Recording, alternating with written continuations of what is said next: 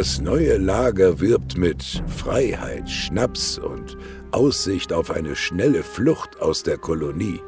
Selbst wenn Saturas und seine Anhänger ihre Finger an jeden Brocken Erz unter der Kuppel bekommen, ist ihr Vorhaben zum Scheitern verurteilt.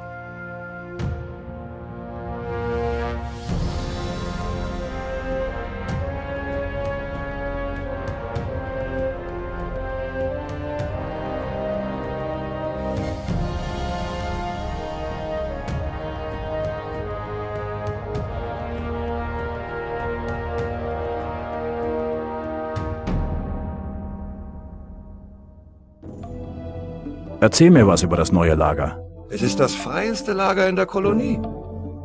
Wir haben keine Erzbarone oder Gurus, die uns herumkommandieren. Wir haben eine eigene Mine. Aber das Erz, das wir dort fördern wahrscheinlich, wird nicht an den verdammten König geliefert. Sondern? Unsere Magier arbeiten an einem Ausbruchsplan. Dafür wird alles Erz gesammelt. Während Gomez und seine Leute auf der faulen Haut liegen, rackern wir uns für die Freiheit ab. So sieht's aus.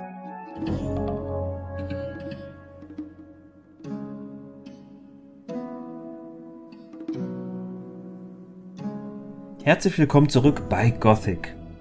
Heute begleiten wir Marius bei seiner Aufnahme im neuen Lager. Und dazu spulen wir an dieser Stelle einmal zurück zu dem Auftrag, wir erinnern uns, den Torus uns gegeben hat.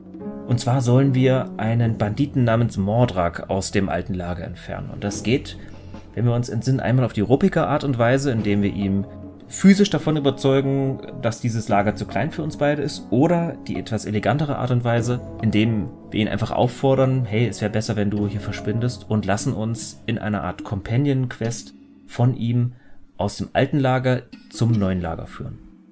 Genau, und das läuft ähnlich ab wie bei unserer Begleitung zum Sektenlager, dass wir wieder hier die Erfahrung für alle Monster-Kills einsammeln können und der Mordrak beschützt uns dann halt auch ein wenig auf dem Weg zum neuen Lager. Das ist ein etwas längerer Weg als bis zum Sektenlager. Der ist nicht so gut einsehbar, sage ich mal, auf der Karte, die wir von Graham bekommen haben.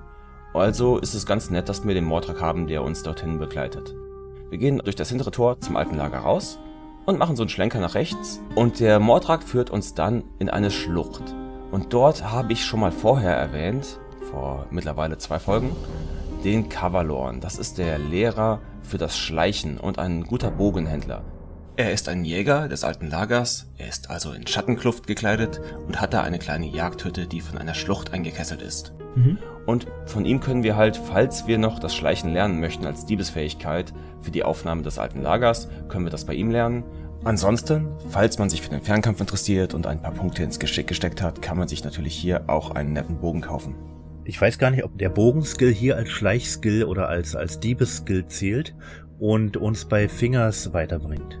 Der Bogenskill bringt uns leider gar nichts bei Fingers. Der möchte, dass wir klauen oder schleichen. Ah, okay. Mhm. Genau.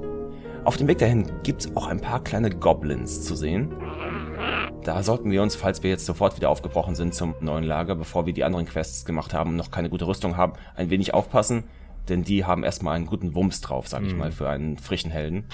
Mhm. Ja, einer geht noch, aber zwei, die, auf die du da triffst, sind schon ein bisschen schwierig für einen alleine, also für uns alleine. Genau. Es ist ganz nett, dass der Cavalor natürlich als Bogentrainer uns auch gerne hilft mit seinem Bogen und die Goblins abschießt. Dafür gibt's keine Erfahrungspunkte leider, falls er den Todesschuss übernimmt, aber zumindest etwas. Ich fand das generell interessant, dass wir Mordrak hier auch in Fernkampfaktionen sehen. Wir hatten ja bisher mit Fernkampf noch nicht viel zu tun. Mhm. Mhm. Und Mordrak nutzt ja zunächst seinen Bogen, um die ganzen Scavenger und Goblins abzuknallen, mhm. bis ihm dann scheinbar die Munition ausgeht. Also viele Pfeile hat er gar nicht dabei.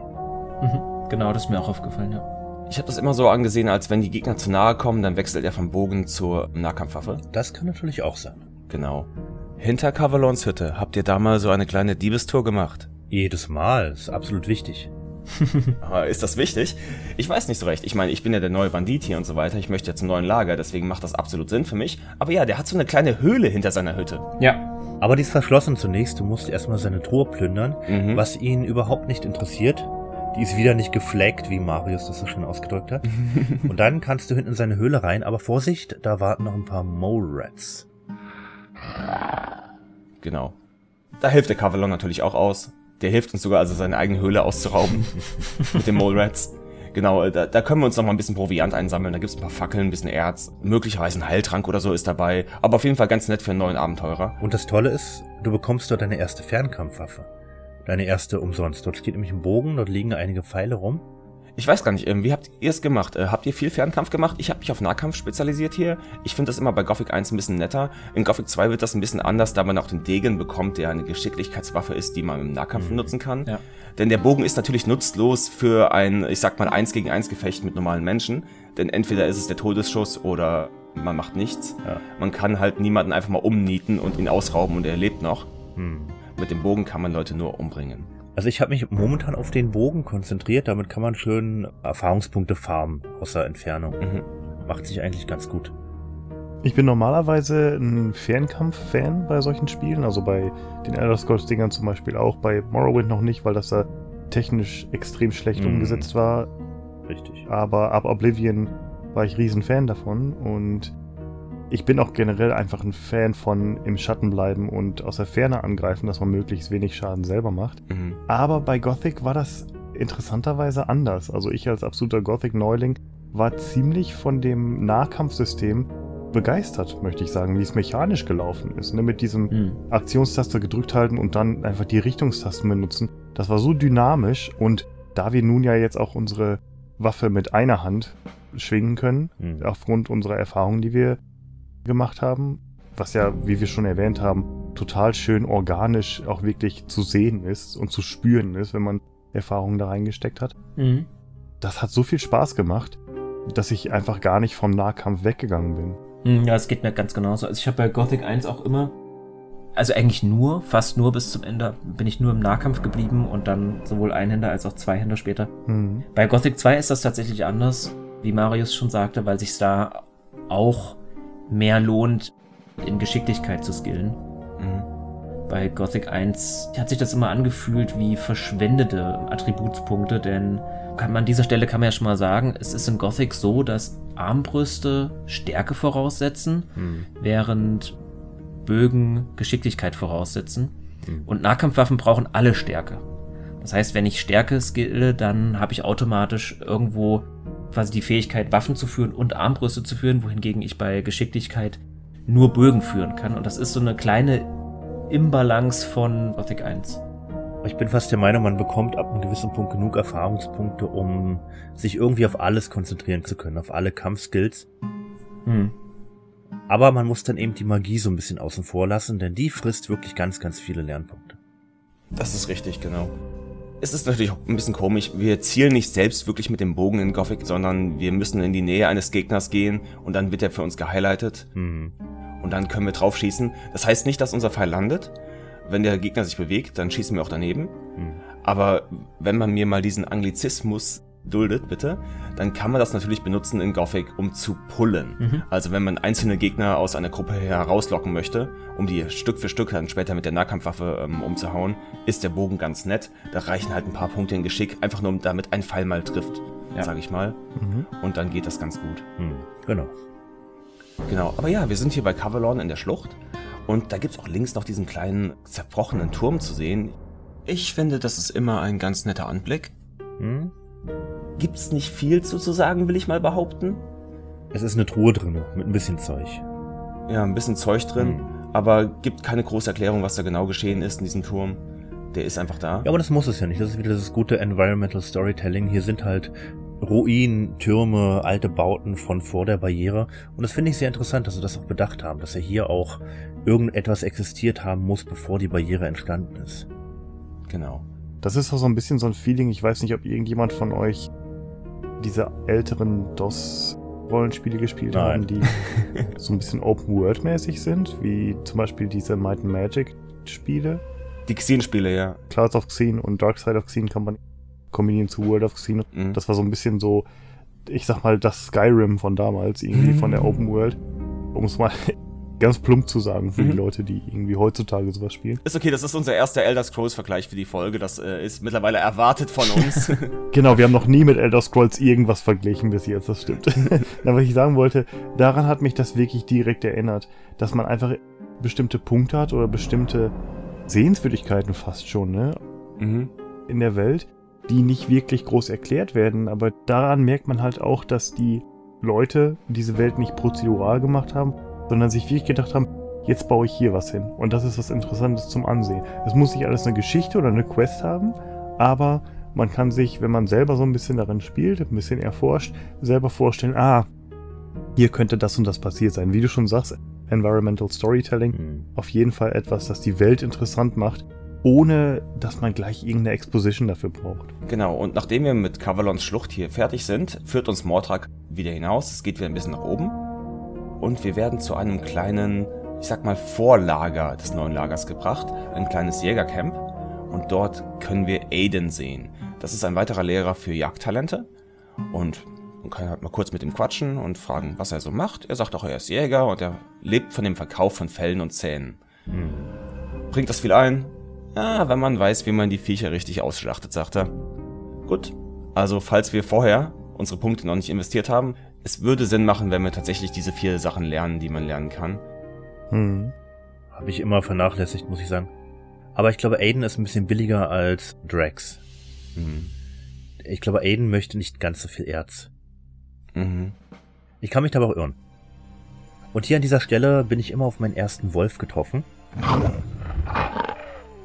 Denn unseren Weg zur alten Mine, den habe ich jetzt noch nicht gemacht. Normalerweise, wenn ich mich dem neuen Lager anschließe. Mhm. Und naja, hier kam dann immer der erste Wolf. Gut, dass ich Mordrak dabei habe. Ja, genau. Und das wäre auch hier zu sagen, denn jetzt treffen wir uns, nachdem wir das kleine Camp besucht haben. Tatsächlich äh, schließen sich die Wege zur alten Mine und den Weg, den wir gerade mit Mordrak genommen haben, durch die Schlucht mit Kavalorn, mhm. die kommen wieder so ein bisschen zusammen. Denn wir hätten auch auf dem Weg zur alten Mine eine kleine Linkskurve machen können und wären über eine Brücke Richtung Neues Lager gekommen. Mhm. Aber hier gehen wir unter einer anderen Brücke her. Und das ist immer so, Gothics Topografie ist ein bisschen verwirrend manchmal für neue Spieler, aber ich persönlich finde immer noch, dass es alles sehr liebevoll gestaltet. Und wenn man sich dann nach einer Weile ein bisschen auskennt, macht es auch richtig Spaß, seine eigenen Wege zu finden. Denn mein persönlicher Weg, wenn ich zwischen dem alten Lager und dem neuen Lager pendel, ist einfach am Fluss entlang laufen. Das ist für mich der schnellste Weg, will ich mal behaupten. Da gibt es ein paar Warane, die müssen wir umnieten. Aber ich sag mal, so Stufe 4, 5 sind wir, glaube ich, in der Lage, mit Waranen es aufzunehmen. Da kraxelst du immer lang am Fluss extra, ja? Ich finde, das ist der schnellste Weg, ja. Also ich nehme immer den, den Mortag-Weg was du gerade sagtest mit dem äh, als neuer Spieler, dass es ein bisschen verwirrend ist, die Topografie. Ich fand die nicht sonderlich verwirrend und ich fand es aber auch sehr, sehr angenehm, dass man da so ein bisschen von anderen Charakteren so ein bisschen durchgeführt mhm. wird. Ne? Zuerst die Reise zum Sumpflager und jetzt das. Das bringt einem das ganz organisch nah irgendwie. Mhm. Mhm. Und man hat das schon, ich weiß nicht, wie das euch gegangen ist, als ihr das das erste Mal gespielt habt und mit diesen Charakteren da durchgelaufen seid ich hatte auf jeden Fall so dieses Gefühl, okay, jetzt werde ich noch komplett gefühlt. Irgendwann bin ich derjenige, der hier komplett alleine durchläuft. Irgendwann bin ich so weit, dass ich das auf eigene Faust alles erforschen kann oder dann wirklich jede Ecke erforschen kann. Man ist schon so ein bisschen in so einer Erwartungshaltung. Mhm. Also mir ging es zumindest so. Naja, zu Beginn beim ersten Mal war das ja ein großes Abenteuer. Man kannte die, ja. die Kolonie nicht und alles mhm. wirkte viel, viel größer als heute. Als wenn ich es heute spiele. Heute kenne ich dort alles. Die Minenkolonie mhm diese einer Quadratkilometer Barriere ist heutzutage, er fühlt sich klein an. Bei Spielen wie Skyrim oder Morrowind oder diese ganzen Open-World-Spiele. Aber damals war das ein großes Abenteuer. Man kannte sich nicht aus. Wir haben da jemanden, ah, der führt mich in eine völlig neue Ecke der Welt. Mhm. Und es hat wirklich Spaß gemacht. Ja, das ist so wunderschön gemacht. Ich finde, vielleicht verwirrend ist das falsche Wort, aber es ist dadurch, dass das äh, Minental so klein ist, kommt es einem viel größer vor. Dadurch, dass es nie schnurstracks irgendwo hingeht. Es gibt immer so einen kleinen Weg drumherum, eine Schlucht hier, ein Berg da, ein Hang hier. Hm. Und das macht die Welt einfach viel größer. Hm. Und das ist auch bei mir ähnlich. Das ist so, ich kann die Augen zumachen und durch meine Highschool durchlaufen. Und so ähnlich ist es dann auch mit Gothic nach einer Weile. okay. ich, ich, ich, kann, ich kann einfach in meinem, meinem Kopf durch diese Welt jetzt ein bisschen durchgehen. Und freue mich auch, denn wir kommen jetzt zu einem schönen Anblick. Da ist nämlich linker Hand so ein See. Jede Menge Blutfliegen, wie es sich gehört. Und das finde ich auch immer ganz nett. Die Monster, wie die Blutfliegen zum Beispiel, halten sich im Regelfall in der Nähe von Gewässern auf. Hm, ja. Ähnlich wie man Wölfe in den Wäldern findet, finden wir die Blutfliegen in den Gewässern. Mole finden wir im Regelfall in den Höhlen. Mhm. Scavenger finden wir überall, aber vor allem in freien, offenen ähm, Gebieten. Ja, eher selten. Genau, hauptsächlich in Weidelandschaften. Genau. Wir können natürlich auf dem Weg noch jede Menge Pflanzen suchen, die auch immer Sinn machen, finde ich. Also die Pilze immer äh, an dem Fels hängen oder in den Höhlen mhm. oder die anderen Heilkräuter finden wir halt so etwas offener ähm, auf der Wiese oder an, in der Nähe von Gewässern wieder. Genau, und hier gibt es so einen kleinen See, da ist so eine kaputte Hütte, die steht davor. Den erkunden wir jetzt nicht, wenn wir Mordrak nachlaufen, sondern der führt uns jetzt erstmal zum Tor des neuen Lagers und sagt dann, ja, ich werde mich jetzt erstmal in die Kneipe begeben und einen trinken. Hier hast noch einen Ring von mir, bring den bitte zu Laris. Wir wissen momentan nicht, wer Laris ist. Es wird sich aber später herausfinden, das ist der Anführer der Banditen im neuen Lager. Also bekommen wir Mordraks Ring und haben wieder was zu tun.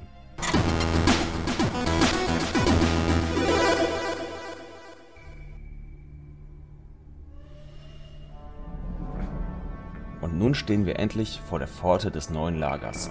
Und das neue Lager ist wieder in so einem Felskessel drin. Also es gibt links und rechts große Berghänge und dazwischen halt mit Holz so ein wenig verbaut ein Eingangstor. Und dort werden wir auch einfach reingelassen, denn das neue Lager ist ähm, im Gegensatz zu den anderen Lagern sehr willkommen, finde ich. Also es tut mir leid, Jungs, ihr habt euch da falsch entschieden. Die lassen da jeden überall rein und sind äh, zwar ein paar raue Burschen, sage ich mal, aber die haben kein Problem, wenn du mal da reinläufst. Und also es gibt da keine Rangordnung hier, wie es am alten Lager oder im Sektenlager üblich war. Wir können auch mit jedem reden. Wir müssen da nicht erstmal gefragt werden. Hm. Ihr Anarchisten, hör bloß auf. Ja, ist schrecklich, ne? Aber ich muss ganz ehrlich sagen, ich fand den, also im Vergleich zum alten Lager, das ja sehr hermetisch erstmal wirkt und auch im Vergleich zum Sektenlager, das sehr elitär wirkt, ist tatsächlich das neue Lager ein sehr freies Lager. Aber mir war das manchmal ein bisschen zu frei, nicht im Sinne der Lagerpolitik, sondern vor allem auch im Sinne der Architektur, denn man muss dazu sagen, dieser Haupteingang, vor dem wir jetzt stehen, der wird von zwei Banditen bewacht. Die haben so ihre Banditenkluft an, aber die sind nicht unbedingt sehr stark bewaffnet. Na gut, sie haben beide eine Glatze und sind etwas kräftiger von der Statur. Das mag vielleicht etwas einschüchternd wirken, aber ansonsten sind das jetzt keine großen Respektspersonen. Und das war für mich immer so ein, so ein Gefühl von, naja, ob die hier so gut aufgestellt sind, hm, ich habe so meine Zweifel. Das habe ich immer assoziiert damit. Hm. Aber wie vorher erwähnt, das Sumpflager ist ganz gut verschanzt, da es mitten im Sumpf ist und nur Stege hinführen und links und rechts gibt es Sumpfhaie. Das neue Lager ist tatsächlich in einem Felskessel drin und da gibt es auch eigentlich nur einen richtig guten Weg hinein. Mhm. Und das ist dieses eine kleine Haupttor, sag ich mal. Sonst müsste man sehr viel bergsteigen, um da reinzukommen. Also die haben da sich schon einen guten Punkt, sage ich mal, ausgesucht. Der wurde natürlich nicht ausgesucht, weil der so gut verschanzt ist, sondern weil es dort auch eine weitere Mine gibt, wo es halt das äh, wunderschöne blaue Erz zu schürfen gibt. Aber das macht natürlich Sinn für die Jungs da. Ja. Sich da zu verschanzen. Genau.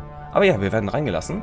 Und dann gibt es erstmal für uns einen neuen Anblick. Wir sind halt in diesem Felskessel drin und laufen auf Reisfelder zu. Mhm. Wir haben vielleicht vorher bei Händlern schon ab und zu gesehen, dass es da Reisschnaps zu kaufen gibt. Jetzt finden wir raus, wo der herkommt, wo der Reis angebaut wird. Und das sind so mehrere Etagen, sage ich mal.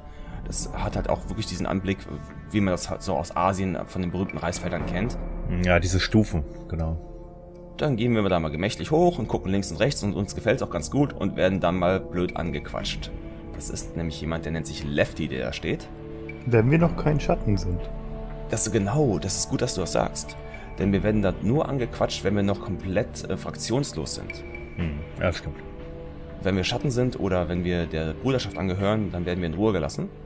Aber falls wir halt jetzt mal ganz frisch mit Mordrak ins neue Lager gelaufen sind, dann werden wir angequatscht von einem Banditen namens Lefty und der mag dann uns einen kleinen Job geben. Und was das für ein Job ist. Hey du, neu hier, was? Auf den Reisfeldern brauchen wir noch jemanden, der den Bauern Wasser bringt. Da kannst du dir direkt ein paar Freunde machen. Was denkst du? Hm. Ja, das ist einer dieser Bringe Gegenstand XY zu Person AB. Und das ist leider einer dieser Quests, die super langweilig sind und nicht sehr viel hm, Können und Skill herausfordern des Spieles. Und man am Anfang denkt mir, oh toll, hier kriege ich ein paar einfache Erfahrungspunkte. Aber diese Quest hat einen großen Nachteil, denn die perpetuiert sich immer wieder und wir kommen in so eine Art Knebelvertrag mit Lefty, aus dem wir eigentlich nicht mehr rauskommen. Und das merken wir recht schnell. Denn sobald wir sagen, hey, wir haben den Auftrag erledigt, dann zwingt er uns unter Gewalt oder unter Androhung von Gewalt, diesen Job ja, zu wiederholen. Geh zum Reichslord. Er gibt dir das Wasser und erzählt dir alles andere. Der Reichslord ist ein etwas, ähm, ich sag mal etwas. Sag's, wie es ist. Er ist dick. okay, er ist dick. Sagen wir so. Ich, ich fand ihn immer sehr interessant. Er scheint auch ein völlig neues Körpermodell zu haben. Er sticht mhm. immer raus. Er hat, nicht, er hat nicht dieses normale Körpermodell. Er scheint ein bisschen aufgebläht. Ich weiß nicht, ob wir das im Editor gemacht haben. Mhm. Er trägt so eine Lederschürze, hat hinten auf dem Rücken eine Stabwaffe mhm. und er händigt uns dann zehn Flaschen Wasser aus. Und bei meinem Durchspielen jetzt dachte ich, hm, Plotstopper. Verdammt nochmal, Lefty sagt, ich soll Wasser verteilen hat es mir aber nicht gegeben. Ich hatte einfach vergessen, ach ja, du musst ja noch zum Reislord. Ich habe wieder nicht richtig zugehört. Mhm. Ich habe es auch erstmal sofort gemacht. Denn mir wurde was gesagt. Ich dachte, hey, das ist eine Quest. Das gehört halt dazu. Und das ist so eine Piranha Bytes Quest, die die gerne machen in ihren Spielen. Das findet man auch in Risen und Gothic 2 wieder, wo man einfach so macht, das mal zehnmal gesagt bekommt. Mhm. Und dann gehen, können wir halt zu jedem Bauern, zu jedem Reisbauern auf dem Feld hingehen und sagen, hier hast du deine tägliche Ration Wasser. Bitteschön. Und die trinken dann ihr Wasser, man geht durch die Animation durch. Dankeschön. Und nachdem wir dann fertig sind und zu Lefty gehen und sagen, hey, ich habe die ganzen Flaschen abgeliefert, sagt er uns, ja super, kannst morgen nochmal vorbeikommen, dann geht's nochmal von vorne los. Ja, das ist richtig. Und ähm, davon erzählt uns ja auch einer der Bauern. Mhm. Einer der Bauern, dem wir Wasser bringen, erzählt uns, dass es genauso gelaufen ist. Lefty kam zu ihm, hey, willst du deinen Kumpels nicht ein bisschen auf dem Feld helfen? Bist ja hier neu. Und als Neuer hat er sich gedacht, ja, okay, warum nicht? Ich muss mir ein paar Freunde machen. So, nach einem arbeitsreichen, harten Tag legt er sich schlafen. Und wer steht am nächsten Morgen wieder vor seiner Hütte, vor seinem Bett? Lefty. Hey, du willst doch deine Kumpels nicht alleine lassen auf dem Feld? Tja, und so wurde er immer wieder genötigt, den Reisbauern beizutreten und den Leuten zu helfen. So bekommen die Leute in Gothic ihre permanenten Jobs. Mhm. Offenbar. Ja, scheinbar. Und das wirft uns auch so ein bisschen in die Untiefen dieses sozialen Gefüges. Ich hatte immer den Eindruck, dass die Reisbauern, die ja an sich wertvolle Arbeit leisten, nichts wert sind. Mhm. Ähnlich wie die Buddler im, im alten Lager. Ja, ja, ja, wobei natürlich die Butler im alten Lager immerhin den, den Schutz genießen. Klar, da gibt's, wir haben festgestellt, auch ein paar miese Schweine wie Bloodwin, die eben das dann auch ausnutzen mhm. und nochmal zusätzlich Schutzgeld kassieren. Aber im neuen Lager haben die Reisbauern ja gar keinen richtigen Schutz. Klar, sie kriegen zwar den Schutz, ich sag jetzt mal von außen, dass sie nicht von irgendwelchen Tieren gefressen werden, aber mhm. sie sind ja trotzdem der Gewalt der Banditen ausgeliefert. Also vor allem Lefty und Reislord. Mhm. Genau. Und das finde ich so tragisch. Gerade Lefty und der Reislord bauen hier enormen Druck auf die Neuen auf. Und es wird auch später im Lager so ein bisschen erzählt. Diese Angst kommt hervor. Eben vor Lefty und seinen Schlägern davor wieder gezwungen zu werden, auf den Reisfeldern zu arbeiten. Mhm. Ja, und das fand ich sehr schade, dass diese Bauern leisten ja ihre Arbeit aber ja, hier stellt sich so ein bisschen die, die Frage nach der Notwendigkeit dieser Zwangsmaßnahme. Muss das überwacht werden? Würden die vielleicht zum Allgemeinwohl auch von alleine arbeiten? Das weiß man nicht genau. Aber wenn man sich die Behausung der Reichsbauern mal ansieht, wir laufen später dran vorbei, mhm. dann sieht man wirklich, was das für arme Schweine sind. Wie die hausen müssen. In so einer Baracke, ja. einer Sammelunterkunft. Schön ist das nicht, muss ich sagen. Nee, und ich gehe davon aus, die Schürfer werden da genauso landen. Also wenn Lefty genug Leute hat, die Wasser verteilen oder Reis abbauen, dann werden einfach ein paar durchgelassen und die werden zu Schürfern des neuen Lagers. Das sind quasi die Butler. Aber ich habe so ein bisschen den Eindruck, die Schürfer haben einen wesentlich höheren Stellenwert. Ja, habe ich auch. Das äh, können wir später feststellen, wenn wir zur Kneipe kommen. Hm dass die zumindest einen weiteren Vorteil genießen. Aber ja, der Lefty will, dass wir es jeden Tag weitermachen, was ich dann erstmal gemacht habe, denn ich bin momentan nicht in der Lage, mich mit Lefty und dem Reislord anzulegen, denn wenn wir Lefty verkloppen wollen, dann mischt sich der Reislord auch gleich ein. Hm. Also haben wir es zumindest mit zwei Leuten zu tun. Ich gehe dann immer so einen kleinen Schleichweg am Felshang entlang und versuche an den beiden einfach mich vorbeizuschleichen. Mhm. Und das hat auch immer ganz gut geklappt, bis ich dann irgendwie Level 7 oder 8 bin oder so weiter, bis ich schon quasi Bandit bin, sage ich mal. Und dann äh, es auch mal ordentlich aufs Maul für Lefty und den Reislord. Ja. Ich glaube, das macht jeder Gothic-Spieler so. Einer der Bauern, mit denen wir reden können, die auch einen richtigen Namen haben, das ist der Horatio. Und man kann direkt zu ihm sagen, hey, hör mal, du siehst aber nicht aus wie so ein normaler Bauer. Was macht denn so ein Typ wie du bei den Bauern? Das hat also unser Held direkt erkannt, hier haben wir es mit jemandem zu tun, wahrscheinlich weil er den Namen über seinem Kopf gelesen hat, dass er einen eigenen Namen hat. Genau. Dass er sich hier bei jemand anderen hält. Ich lese da einfach rein, er hat gesehen, der hat vielleicht große Oberarme. Ja. Der ist ein bisschen kräftiger. Ja. ja, der sieht wirklich ein bisschen kräftiger aus als alle anderen Bauern. Mhm, genau. Genau, man kann ihn fragen, was macht er hier? Und dann meint er nur so, ja, das hat mich Lee auch gefragt. Und er meint nur, ich kämpfe nicht mehr. Ich habe genug davon. Ich habe einmal jemanden getötet. Das war ein Unfall. Mhm. Es ist ein Streit ausgebrochen in der Kneipe. Ich habe aus Versehen zu fest zugeschlagen. Und jetzt bin ich hier in der Minenkolonie. Ich habe genug davon. Das war nie meine Absicht. Ich bin jetzt einfach ruhig hier auf meinen Reisfeldern und mache meine Arbeit und habe damit nichts mehr zu tun. Er sagt auch, er war früher mal Schmied und hat theoretisch ein bisschen Ahnung davon, wie man sich ein bisschen kräftiger machen kann. Kleiner Hinweis darauf, dass man vielleicht bei ihm etwas lernen kann. Aber er möchte uns auch nichts beibringen. Denn wir haben keinen guten Grund, warum wir was lernen wollen, denn wozu können wir schon lernen, stärker zu werden, als anderen Leuten aufs Maul zu geben? Und das mag er ja nicht mehr. Hm, ja, das ist richtig. Selbst wenn. Zu was würde jemand wie du seine Stärke einsetzen? Aber ich fand es so beeindruckend, dass Lee ihm direkt angeboten hat, Teil der Söldner zu werden. Mhm. Aber er erklärt uns halt, er will hier seinen Frieden finden und ja, er wollte sich von den Sektenspinnern, so nennt er sie natürlich wieder, mhm. nicht den Kopf waschen lassen und im alten Lager hätte er keine Ruhe vor den Gardisten und vor dem Schutzgeld und alles. Das wäre ihm auch nichts. Also ist er im neuen Lager gelandet und arbeitet in Frieden auf den Reisfeldern. Genau. Aber ist das nicht die Geschichte eines gebrochenen Mannes? Ja, absolut. Ich finde, Horatio ist immer eine der traurigsten Gestalten, ähm, auch in der Art und Weise, wie er seine Lebensgeschichte vorträgt. Wir erfahren ja prinzipiell nicht sehr viel über die einzelnen Charaktere in Gothic. Diese Gefangenen sprechen nicht sehr häufig darüber, warum sie eingekerkert wurden oder warum sie eingeworfen wurden in die Kolonie. Mhm. Horatio tut es schon und er ist auch einer der wenigen, bei ihm man tatsächlich auch Reue hört in der Art und Weise, wie der Sprecher ihn interpretiert hat. Und deswegen hatte ich bei Horatio immer, ja, so den kurzen Moment von, ach stimmt, wir sind hier in einem Gefängnis. Das ist hier keine Fantasy-Welt, in der die alle so leben, weil sie das, sich das so ausgesucht haben, sondern das ist ja hier immer noch ein Freiluftgefängnis. Ja, genau. Wir haben mal kurz darüber geredet, dass man für jede Kleinigkeit in die Minenkolonie geworfen wird, denn der König braucht seinen Arzt, also brauchen wir Leute dort. Aber Horatio hat es natürlich verdient. Er hat jemanden umgebracht, auch wenn es ein Unfall war. Aber zumindest, ja, können wir da etwas Reue raushören und dass er auf jeden Fall seine Wege geändert hat. Mhm. Ja. Und das finde ich ja natürlich ganz super. Und jetzt können wir auch die Reisfelder verlassen. Wir kommen zum zweiten Tor des neuen Lagers jetzt. Das ist auch ganz witzig, denn das erste Tor führt nur zu den Reisfeldern und dann gibt es noch ein zweites Tor, das weiterführt. Und dort treffen wir auf Jarvis, die Torwache. Und wir können dann einfach mal so, ja, lasst ihr mich jetzt hier rein oder muss ich irgendwas erledigen? Mhm. Ne, bei uns kannst du einfach reingehen. Hier läuft das anders, sagt er uns. Also nochmal vertiefen wir, dass es hier echt keine Regeln gibt keine Gardisten und keine Sektenspinner, sagt er auch. Also äh, Ringo tut mir ja wieder sehr leid, ähm, aber... Ja, immer diese Diskriminierung. Ja, also hier wird immer Sektenspinner gesagt. Hier wird nie vom Sumpflager oder von den Gläubigen geredet. Hier sind es immer die Sektenspinner. Aber ich muss sagen, dass das, dieser Punkt, wo Jarvis hier steht, das ist für mich der strategisch wichtige Punkt. Der Punkt, weshalb das ähm, neue Lager an sich als uneinnehmbar gilt. Klar, die können die Reisfelder gerne plündern oder übernehmen, aber sie werden nicht durch diese Enge hier kommen. Mhm. Es gibt ja oben auch noch einige Holzaufbauten. Von dort aus können Fernkämpfer schießen.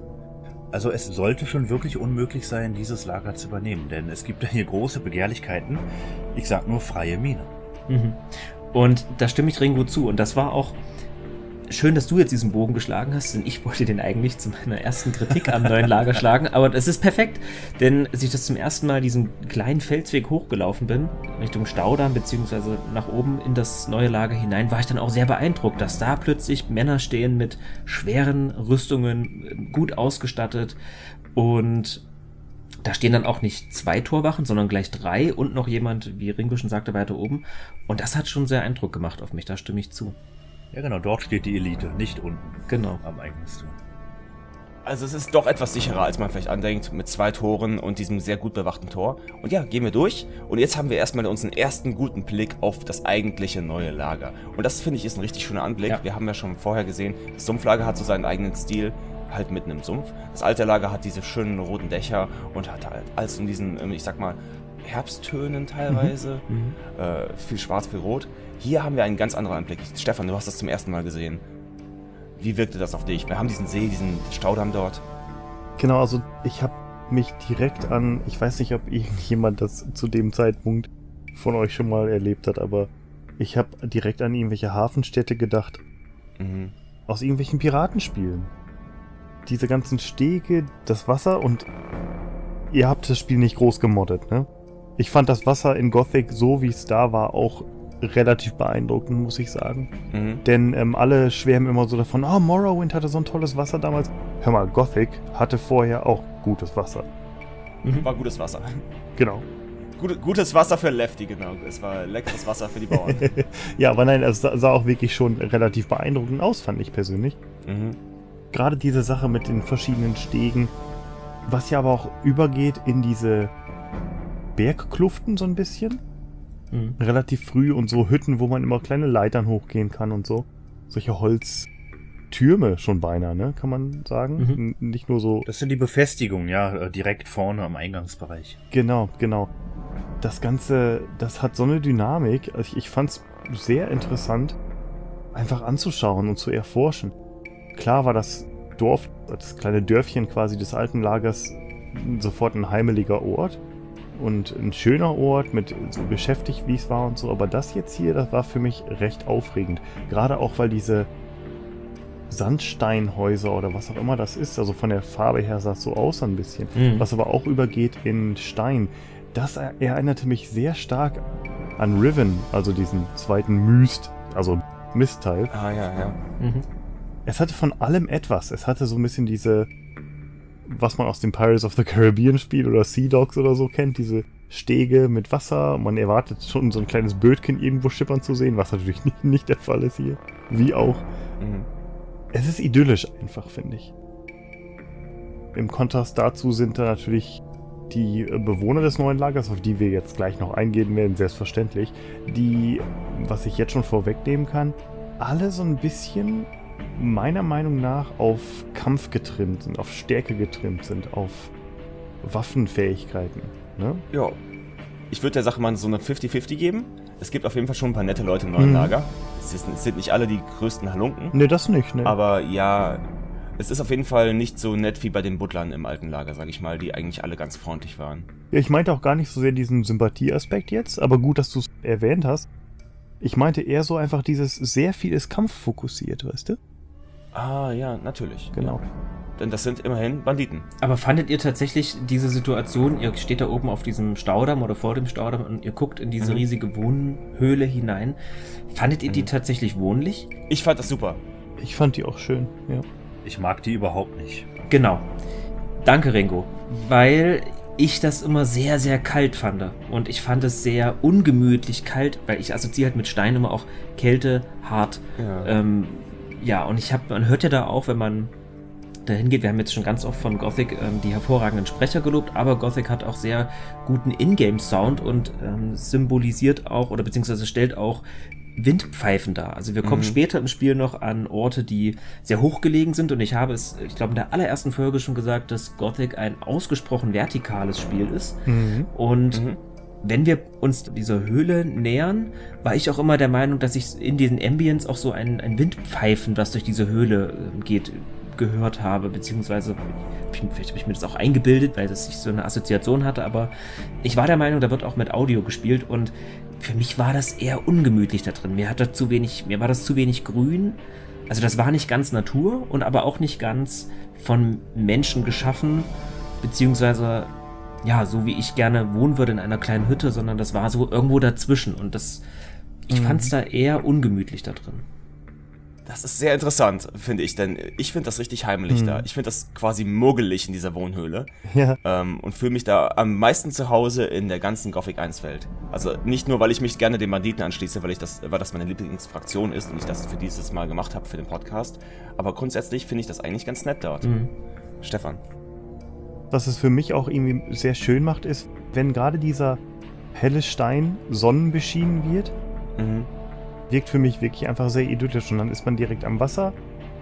Also es kommt immer so ein bisschen auf das Wetter an in Gothic, sag ich mal. Da sitzen auch Leute um so ein Feuer rum, da ist mhm. in der Nähe, wo auch der Schmied da ist, der an diesem Schleifstein? Ja, Schleifstein oder Amboss, ja. An so einem Ding ist, da ist ja auch direkt so ein Feuer und da sitzen auch Leute drumherum und da stehen Leute drumherum. Im Endeffekt ist die ganze Welt von Gothic, man könnte die, wenn man sich nicht so wunderschön reinfühlen würde wie wir, könnte man die generell relativ ungastlich nennen. Mhm. wenn die Menschen die nicht wohnlich machen würden. Abgesehen natürlich von den sehr schönen grünen Landschaften. Aber okay. Ich habe auch das Gefühl gehabt im neuen Lager, die Menschen machen sich das da schön. Mhm. Meinetwegen ist es da tatsächlich ein bisschen zugig. Ich habe das nicht so wirklich mitbekommen, ob da wirklich Windpfeifen ist. Kann natürlich sehr gut sein, dass es der Fall ist. Aber selbst wenn das der Fall wäre, stell dir vor, du bist zu Hause und draußen ist wirklich schlechtes Wetter, aber du bist gemütlich zu Hause und machst es dir da unter einer Decke am Feuer, keine Ahnung, gemütlich. Mhm. Auch so ein Windpfeifen wäre für mich nicht unbedingt so ein Gemütlichkeits-Dealbreaker, weißt du? Ja, wenn da nicht überall Lagerfeuer wären und Fackeln hängen würden, dann würde es mir auch anders gehen, sage ich mal. Ja. Aber grundsätzlich finde ich diese, diese geschützte Gegend und in dieser Wohnhöhle, die ja komplett von Felsen überragen ist, also mhm. wir sind wirklich wettergeschützt mhm. dort, ja. finde ich richtig nett und heimlich. Und wir sind ja auch immer noch in diesem Felskessel, diesem großen Felskessel, sage ich mal. Wir sind ja noch auf dem Damm momentan. Also ich finde, wir haben ja diese doppelte Sicherheit, die doppelten Wände drumherum. Ich fühle mich da richtig äh, gut. Ähm, Ringo, dir gefiel es da auch nicht? Ich, ich, mag diese weißen, kalten Hütten überhaupt nicht. Ich mag diesen Talkessel nicht. Es wirkt alles kalt und irgendwie auch steril. Aber die sind hellbeige, die sind nicht weiß. Jetzt finden wir raus, dass Ringo farbenblind ist oder Stefan farbenblind ist. Ja. Für mich sind sie immer weiß. Aber mir stellt sich auch die Frage, inwiefern war denn das hier alles vorher da? Das sind ja fast schon massive Bauwerke, diese Hütten. Das sind ja verputzte Steinhütten scheinbar. Hat das neue Lager die hier reingebaut oder war dieser leere Talkessel da? Ich denke mal, ein leerer Talkessel war da und die Hütten wurden nachträglich gebaut. Ja. Mhm. Ja, und das macht alles, wie gesagt, da halt hier eine Mine ist. Hier gibt's magisches Erz zu fördern, deswegen wurde das ausgesucht überhaupt als äh, Punkt für das neue Lager. Und da musste man sich das halt irgendwie gemütlich machen. Dieser Überhang machte halt Sinn für, ähm, ich sag mal, ein paar Wohnhütten, die ganz gut geschützt sind. Erstaunlich finde ich nicht nur die große Wohnhöhle, sondern eben auch diese Weitläufigkeit dieses Stausees. Und über den Stausee würde ich ganz gern mit euch nochmal sprechen. Sind euch schon mal diese Häuser am Grund des Stausees aufgefallen? Denn wenn man in diesen See hineinspringt, kann man am Grund eben solche Baracken erkennen, wie, beziehungsweise solche Steinhäuser erkennen, wie sie auch in der Wohnhöhle sind. Genau. Ja, ich, ich kenne die. Deshalb hat sich mir so ein bisschen die Frage gestellt, ob die Häuser schon vorher da waren. Ja, ich meine, den Damm gab es vorher nicht, deswegen gab es da keinen See. Genau. Denn was es vorher gab, waren tatsächlich Wohnhäuser dort aber man brauchte scheinbar diesen nutzbaren Boden, der jetzt vor dem Staudamm ist, wo jetzt die Reisfelder sind, um sich selbst zu ernähren. Denn wir wissen ja, das neue Lager führt offiziell keinen Handel mit der Außenwelt. Mhm. Also brauchte man irgendwie die Möglichkeit, um Selbstversorger zu werden, dass man auch nicht so abhängig ist vom alten Lager. Und was man gemacht hat, war man hat diesen Fluss, der da oben sich über einen Wasserfall speist, hier aufgestaut. Wer das genau gemacht hat, da kommen wir gleich dazu. Das war der Homer mit dem, oder Homer, mhm. je nachdem, wie man ihn aussprechen mag. Der erzählt uns das gleich. Und man kann davon ausgehen, dass die Hütten vorher dort standen mhm. und dass dieses Tal einfach geflutet wurde mit dem Bau dieses Staudamms. Mhm. Und die Hütten quasi dann irgendwann zurückgelassen werden mussten. Also das wird eine kleine Siedlung gewesen sein, die irgendwann überflutet wurde. Ich fand diesen Kraftakt immer so beeindruckend, diesen Staudamm dort wirklich hingestellt zu haben. Und man muss sich ja vorstellen, dieser Fluss, der von den Wasserfällen gespeist wird, ist ja auch dann äh, da lang geflossen, dort wo der Staudamm jetzt ist. Und mhm. ich finde, mhm. auch die Gegend vor dem neuen Lager spricht so ein bisschen davon. Dort gibt es so eine kleine Felsnischen, wo ein Fluss langgerauscht sein könnte. Also man weiß ja nicht, wo er genau lang ging, aber man kann es sich vorstellen, wenn man sich so ein bisschen umguckt, wo hier mhm. Wasser lang geflossen sein könnte. Mhm, genau, dass Erosion sich dann einfach der Felsen ja weggespült wurde. Du sagst es. Aber wir gehen mal ein bisschen näher auf den Staudamm ein, denn da befinden wir uns noch und sprechen mal mit Homer. Genau, und jetzt finden wir raus, warum es diesen Staudamm gibt, oder zumindest wer den gebaut hat. Das war er nämlich. Aber er hat ein kleines Problem. Denn es gibt anscheinend einen miesen Lurker, und das ist das, glaube ich, das erste Mal, dass wir einen Lurker treffen, wenn wir nicht großartig ähm, erforschen gegangen sind. Mhm. Der untergräbt den Damm und beißt ein paar Löcher rein und bittet uns darum, diesen Dammlurker, und so wird er dann genannt, zu töten. Das Vieh wetzt seine Zähne und Krallen an den Steinen und Holzbalken unter Wasser. Auf diese Weise ist bald der gesamte Damm untergraben. Das machen wir natürlich, oder? Sagen wir ja. Wir wissen nicht genau, wo er ist. Der wird sich wohl irgendwo in der Nähe des Damms aufhalten. Hm. Der befindet sich dann auf der anderen Seite des Sees. In der Mitte des Sees ist so eine Kneipe. Die können wir noch nicht betreten, da kommen wir später zu. Aber auf dem Weg dorthin können wir auch noch an diesen Baracken vorbeilaufen, in denen die Reisbauern wohnen, die Ringo schon eben erwähnte. Hm. Und ja, das ist keine Art zu leben. Mhm. Nee, wirklich nicht. Sehr ärmlich, nicht mal von allen Seiten geschlossen und eine Tür drinne, sondern es ist fast schon eine offene Baracke, wo eine Wand fehlt. Dort liegen lauter Strohmatten aneinander. Klar, es gibt ein mhm. Feuerchen davor, aber schön ist das nicht. Nee. Genau, es ist eine Massenunterkunft, muss man ganz klar sagen, im Gegensatz zu allen anderen Behausungen in Gothic. Die Häuser in Gothic sind meistens im alten Lager quasi Einraumwohnungen. Im Sektenlager sind es häufig auch zwei, hm. also Einraumwohnungen, aber für zwei Personen. Also da hat man häufig diese Kombination, dass sich zwei Personen eine Hütte teilen. Im, ich sag jetzt mal bewusst, im Slum des neuen Lagers, also so möchte ich diese Barackenstelle jetzt hier mal nennen, das sind wirklich Sammelunterkünfte. Also da sind wirklich, wie Ringo schon gesagt hat, wie die Fischstäbchen auf dem Blech liegen, die da alle mhm. und ja, sind da der Witterung ausgesetzt. Also das ist, mhm. ich glaube tatsächlich auch, das sind so die, die ärmsten Hunde in der Gothic-Welt. Ich denke auch. Ich will es mir gar nicht im Winter vorstellen. Mhm, ja. Ja. So, ich weiß nicht, wie es euch geht. Also, ich wäre jetzt bereit dazu, einen Murloc zu jagen. Nein, einen Dammlurker. Obwohl der so ein bisschen halt diesen Look hat, sag ich mal. Der ist ein wenig versteckt auf so einer kleinen Insel äh, am Ende des Sees, mhm. vor den äh, Felswänden. Und das ist ein richtig äh, harter Gegner, wenn wir jetzt ganz frisch ins neue Lager kommen, vom alten Lager und vorher nicht ein bisschen Erfahrungspunkte gesammelt haben.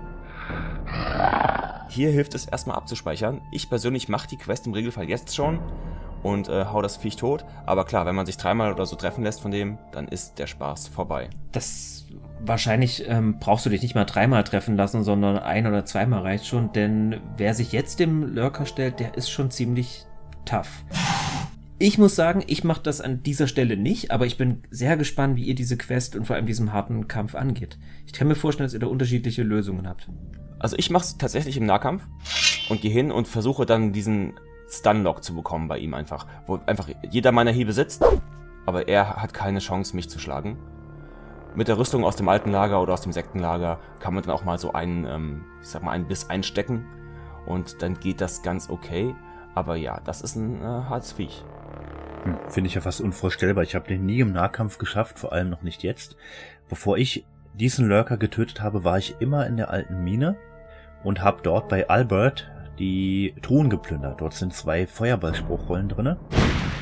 Und diese beiden Feuerbälle habe ich voll aufgeladen auf ihn gefeuert ah. und dann war er tot. Ganz einfach. So habe ich's gelöst. Mhm. Dann ziehen wir ihm das Fell ab, naja, die Schuppen, und ähm, kommen zu Homer zurück und es gibt ein paar Erfahrungspunkte und ein bisschen Erz dafür. Genau, wir bringen ihm die, die Lurker-Klaue bringen wir ihm. Genau, er möchte die Klaue haben, mit der er den Damm ankratzt. Genau, das ist ein benannter Lurker, das ist tatsächlich der Dammlurker und der hat eine einzigartige Klaue, die wir bekommen und das ist unser Questgegenstand dafür. Genau, die tauschen wir ein. Genau, dann kann Homer sich endlich mal ausruhen, denn er steht ja nur dort oben, mhm. um darauf zu achten, dass dieser dämliche Lurker nicht wieder ankommt. Genau. Und jetzt geht's weiter in die Wohnhöhle, die wir eben besprochen haben, mhm. des neuen Lagers. Und ja, die ist so in, ich sag mal, drei Stufen eingegliedert. Ganz unten, und das hat so eine Kreis, also eine halbrunde Form, eine Mondform ganz unten befindet sich ein großes Loch und das finde ich richtig interessant. Und das wird, witzigerweise wird die Wohnhöhle auch das große Loch genannt, aber es gibt ein weiteres Loch in dieser Wohnhöhle, ein Loch im Loch, äh, wie das ähm, in einem meiner Lieblingsfilme der letzten Zeit, in Knives Out genannt wurde, das Loch in der Mitte des Donuts, der Donut im Donut. Und dort können wir dann einen kleinen Blick auf das ganze Erz werfen, das die im neuen Lager alle schürfen. Das nämlich nicht an den König geht. Das liegt nämlich unter so einer kleinen Gitterwand. Ja. Ähm, mhm und äh, leuchtet uns, funkelt uns so blau entgegen. Das Loch selbst scheint so ein bisschen künstlich angelegt, wie Stufen. Mhm. Und um dieses Gitter herum sind, ich, ich sag mal, Monolithen. Das sind große, viereckige Felsblöcke angeordnet mit magischen Zeichen. Mhm. Und davor ist dieses Gitter. Und wenn du da runter guckst, siehst du scheinbar eine natürliche Höhle, die mhm. Ich bin mir nicht sicher, ob die künstlich angelegt wurde, aber man betritt sie ja irgendwann und sie sieht doch sehr natürlich aus. Ja, und da liegt eben dieser erwähnte riesige, blau schimmernde Erzhaufen. Ein toller Anblick. Ich würde darauf wetten, dass dieses Loch, das, diesen, dieses kleine Fenster, dass es nachträglich angebaut wurde, ja. damit die Leute, die ganzen Schürfer sehen können, unsere Arbeit lohnt sich. Wir machen was. Ich finde, das ist ein guter Antrieb dafür, ähm, einfach zu sehen, dass wir vorwärts kommen, denn es geht hier im neuen Lager darum, Erz zu sammeln und zu hüten. Und dann gibt es halt irgendwann einen Ausbruchsplan mit diesem Erz. Denn im Gegensatz zum alten Lager gibt es da halt keinen richtigen Tageslohn vom König, sage ich mal. Sondern wir müssen uns darauf verlassen, dass mit diesem Erz was gemacht wird. Und das ist natürlich schön zu sehen. Ach, da liegt es. Und es wird immer größer und größer und größer, dieser Haufen an Erz. Mich wundert sehr, dass da keine Begehrlichkeiten aufkommen. Es sind ja Banditen, es ist ein Banditenlager und dort liegt der Reichtum. Mit Sicherheit, aber wie Marius schon sagte, die Gefangenen bzw. die Mitglieder des neuen Lagers haben sich ja bewusst für das neue Lager entschieden und so. Wir erfahren ja dann auch gleich in einem Dialog mit dem NPC, der da Wache läuft, so möchte ich das mal nennen, äh, warum vielleicht sich alle sehr diszipliniert verhalten und eben nicht nach diesem Erzgeiern. Denn da steht ein in blauer Kutte gekleideter Mann namens Kronos, der läuft immer seine Runde um dieses Loch. Und wenn wir den ansprechen, erfahren wir, dass er Mitglied der Magier des Wassers ist. Also quasi das Adanos-Pendant zu den Feuermagiern. Genau. Er begrüßt uns auch sofort mit der Segen Adanos sei mit dir, der erste Wassermagier, den wir treffen. Falls wir vorher schon im neuen Lager in die Burg gespickt haben, dann haben wir natürlich schon Feuermagier gesehen, aber jetzt sehen wir zum ersten Mal einen Wassermagier. Und wir können ihn noch fragen. So, ihr wollt also hier ausbrechen, wie soll das denn gehen? Und er sagt, ja, wir brauchen eine große Menge magisches Erz. Mhm. Das werden wir dann in einem magischen Ritual, werden wir die Energie dieses Erzes freilassen und damit die Barriere sprengen. Mhm. Zieht natürlich ein paar Banditen und äh, ein paar Lumpen an, aber deswegen brauchen wir auch jeden Mann, der für uns schürft und das bewacht. Da bekommt man auch nochmal mit, dass dieses Erz wirklich magisch aufgeladen ist und die Fähigkeit hat zu explodieren, ähnlich wie es in dem, in dem Comic beschrieben wurde.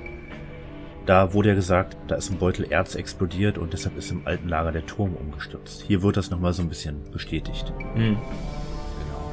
Wir können auch sofort mal nachfragen, hey, ich würde gern Wassermagier werden. Wie, wie hätte ich das denn? Aber dann werden wir auch ganz kurzerhand, äh, wird uns mitgeteilt, nee, das ist nicht drin, wir können unser Wissen nicht den Feinden weitergeben. Mhm. Erstmal muss man die Loyalität zu den Wassermagiern zeigen oder zum neuen Lager, zu dieser Sammlung von Erz. Und dann können wir danach mal drüber reden. Mhm. Und ansonsten sagt er uns, wenn wir als Bandit aufgenommen werden wollen, wir sollen zu Lee oder Laris gehen. Zwei neue Namen für uns. Laris wurde uns schon vorher von Mordrak genannt. Also haben wir noch einen weiteren guten Grund, zu Laris zu gehen. Nicht nur den Ring von Mordrak zu übergeben, sondern auch, wenn wir bei den Banditen aufgenommen werden wollen, sollen wir wohl mit ihm reden. Mhm. Genau. So, erkunden wir diese Wohnhöhle ein wenig, oder? Auf geht's. Ich würde sagen, wir gehen so links rum, mhm. fangen am Start an und treffen direkt da auf einen der Jünger von Ringo.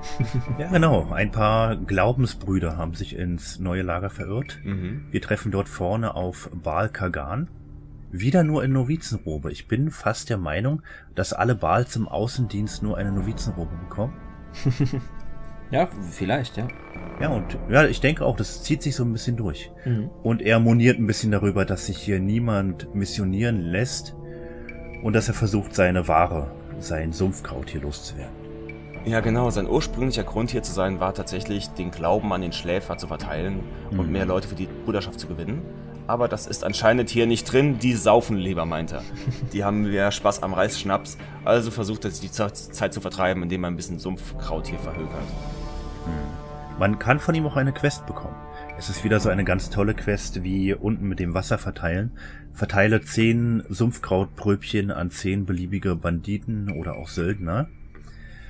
Und ja, dann ist die Quest erledigt. Und dafür bekommen wir an sich eine schöne Belohnung. Entweder wir bekommen 100 Erzbrocken, einige Spruchrollen oder den bereits erwähnten Traumruf für Baal Tyr, mhm. der sonst nicht mit uns sprechen würde. Er erzählt auch so ein bisschen von seinem Kollegen Baal Isidro, der sich aber in der Kneipe befindet. Zu dem kommen wir ein bisschen später. Er sagt, er ist dem Schnaps verfallen. Genau, richtig. Äh, diese Quest stört mich gar nicht so arg, denn das kann man einfach so nebenbei erledigen, sage ich mal, während man das Lager erkundet. Mhm. Vor allem, da der sofort am Eingang steht, der Wohnhöhle, ist es gut möglich, dass man sofort mit ihm redet. Da hat man seine kleine Quest und während man erkundet, kann man dann versuchen, halt jedem Söldner so einen kleinen Joint zu geben als Geschenk. Er sagt, wir sollen Proben verteilen. Es geht nicht darum, das zu verkaufen, wir sollen es verschenken. Mhm, genau. Er nennt es auch Geschenke. Wir kriegen trotzdem immer so 10 Erz pro ähm, Joint, den wir verteilen. Also es ist auch ganz nett, um ein bisschen Kohle zu machen, sag ich mal. Genau, das ist am Anfang gerade zu unserem jetzigen Zeitpunkt eine ganze Menge. Genau, und ja, damit haben wir aber auch tatsächlich die Quest im Sektenlager jetzt endlich abgeschlossen, nachträglich, mhm. und haben diesen präparierten Joint bekommen. So, wenn wir an ihm vorbeigehen, kommen wir zu, ähm, ja, da ist ein Händler, der heißt Sharky. Das ist ein Gemischtwarenhändler. Der hat nicht wirklich was zu sagen, mit ihm können wir handeln. Das einzige Wichtige hier, wie ich finde, sind Weintraubenreben. Die sind richtig rar, was auch Sinn macht natürlich in der Kolonie. Mhm. Die müssen ja vom König irgendwie aus der Außenwelt gekommen sein. Die brauchen wir noch nicht, aber da kommen wir gleich noch dazu. Warum es ganz nett ist, die immer einzustecken, wenn man welche findet, sage ich mal. Zwei wollen wir im Endeffekt davon haben für eine Quest später. Hm, genau. Also hier können wir uns schon mal eine einkaufen. Die andere findet man vielleicht in der Truhe im alten Lager oder so. Die gibt's hier und da mal zu finden, aber da muss man schon ein bisschen auf Diebestour gehen oder halt mit Sharky handeln. Genau. Wenn wir nach Sharky weiterlaufen, kommen erstmal lange Zeit nur generische NPCs, die zwar auch normale Dialogoptionen haben, aber nicht von Belang sind. Und etwas später kommen wir zu Buster. Und Buster sitzt vor seiner Hütte. Und wenn wir den ansprechen, sagt er uns, dass wir ziemlich ungelenkig aussehen. Mhm. Denn Buster ist ein einzigartiger Lehrer im Spiel. Er kann uns die, ja, wie soll ich das nennen, die Fähigkeit der Akrobatik beibringen. Und bei meinem ersten Spieldurchgang habe ich mir gedacht, was soll denn das jetzt? Also was, was will ich denn mit Akrobatik? Weil ich mir auch nicht drunter vorstellen konnte, was das verbessert im Spiel oder was ich damit anfangen soll. Aber das ist, finde ich, eine der wichtigsten ja, Fähigkeiten, die man erlernen kann im kompletten Spiel. Seht ihr das anders? Ja. Ich, ich finde das genauso. Ich finde die Fähigkeit auch wichtig. Man kann damit super springen, man hat kaum noch Fallschaden. Ja. Man kann sich durch diese lächerliche Sprunganimation viel schneller fortbewegen. Also mittlerweile beim, ich sag mal, fünften, sechsten Durchlauf von Gothic äh, mache ich das nicht mehr mit. Denn ich finde, dadurch, dass ich jetzt so höher springen kann, auch wenn ich weniger Schaden nehme, hm. komme ich immer dazu, mich trotzdem irgendwie in den Tod zu stürzen, weil ich nun höher springen kann, weil ich mich mehr traue. Und not notwendig ist es nie im Spiel, dass man diese Fähigkeit erlernt. Das macht vielleicht ab und zu mal den Parcours zwischen den Lagern etwas einfacher. Hm. Aber ich persönlich bin dann auf einem Felshang, der, wo es bergab geht und denke mir so, weil ich halt so ein nervöser Kerl bin wahrscheinlich, drücke ich immer auf die Sprungtaste, um mich fortzubewegen. Und auf einmal nehme ich dann doch Schaden, weil der Held einen riesigen Satz macht, wenn man Akrobatik mhm. gelernt hat. Genau. Der Held macht dann eine Art Hechtrolle nach vorn. Und das hat den Vorteil, dass man, wie das schon angedeutet wurde, eben sich extrem schnell vor, vorwärts bewegen kann, aber ja, man hat vielleicht auch nicht mehr ganz so viel Kontrolle darüber, über seinen Helden, weil die Distanzen plötzlich viel größer werden. Aber ich fand es trotzdem toll, weil ich auch allein diese, ja, der Held rollt sich dann auch manchmal ab und das sieht einfach sehr gelenkig aus und das, mhm. mir hat es Spaß gemacht. Am Anfang wusste ich nicht damit anzufangen, mittlerweile weiß ich es sehr zu schätzen. Hm. Und dass er halt so ein bisschen mit der Aerodynamik spielt, indem der in der Luft rudert. Aber genau das macht er dann eben nicht mehr. Und ich finde diese, diese Animation so toll, gerade für damalige Verhältnisse, die ist so schön flüssig. Diese Hechtrolle, das Abrollen, wie beim Parcours. Finde ich toll. Mhm. Hm. Ja, genau. Nach Buster treffen wir auf einen weiteren Händler, das ist der Wolf. Das ist für uns, also es ist erst einmal ein Lehrer ist das für Geschicklichkeit und er verkauft auch äh, Bögen, er ist ein Bogenbauer. Und wie sich später herausfindet, auch ein Rüstungsbauer. Das ist für uns noch nicht ganz relevant, aber wir können, wenn wir, wie gesagt, wie auch bei Cavalon vorher, uns für die Geschicklichkeit interessieren und für, das, äh, für den Fernkampf, mhm. können wir hier ein paar nette Bögen kaufen oder halt einfach mal unsere Pfeile wieder ein bisschen aufstocken. Lehrt er nicht auch einige Jagdtalente? Ich meine mich zu erinnern. Ich glaube ja. Hm. Ja? Ich glaube hm. auch. Gut, habe ich eh immer vernachlässigt, die Jagdtalente. Aber okay. So komisch finde ich das. Ich finde die immer super nützlich, vor allem weil die so günstig sind, äh, was Lernpunkte angeht. Hm. Ja, mag sein, aber ich habe es einfach immer nie gemacht. Es war immer meine Haupteinnahmequelle, sage ich mal. Wenn ich nicht gerade am Schmieden war. Hm. Hm. Äh, aber wenn wir die Wohnhöhle nach oben links weitergehen, also auf die höchste Stufe gehen und erstmal im linken Teil der Wohnhöhle bleiben. Und das ist übrigens der Banditenteil der Wohnhöhle. Die ist so ein bisschen in zwei gegliedert. Mhm. Wir haben rechts den Söldnerteil mhm. und links den Banditenteil. Genau, getrennt von dem Loch, dem Erzloch. Genau, getrennt von dem Erzloch. Dann geht es zum Anführer der Banditen, zu Laris. Und erstmal sind das so zwei Wachen, die lassen uns einfach mal durch. Die sagen uns auch, hier läuft es ein bisschen anders, du kannst einfach durchgehen. Aber vor Laris Hütte steht dann noch eine weitere Wache. Das ist der Roscoe.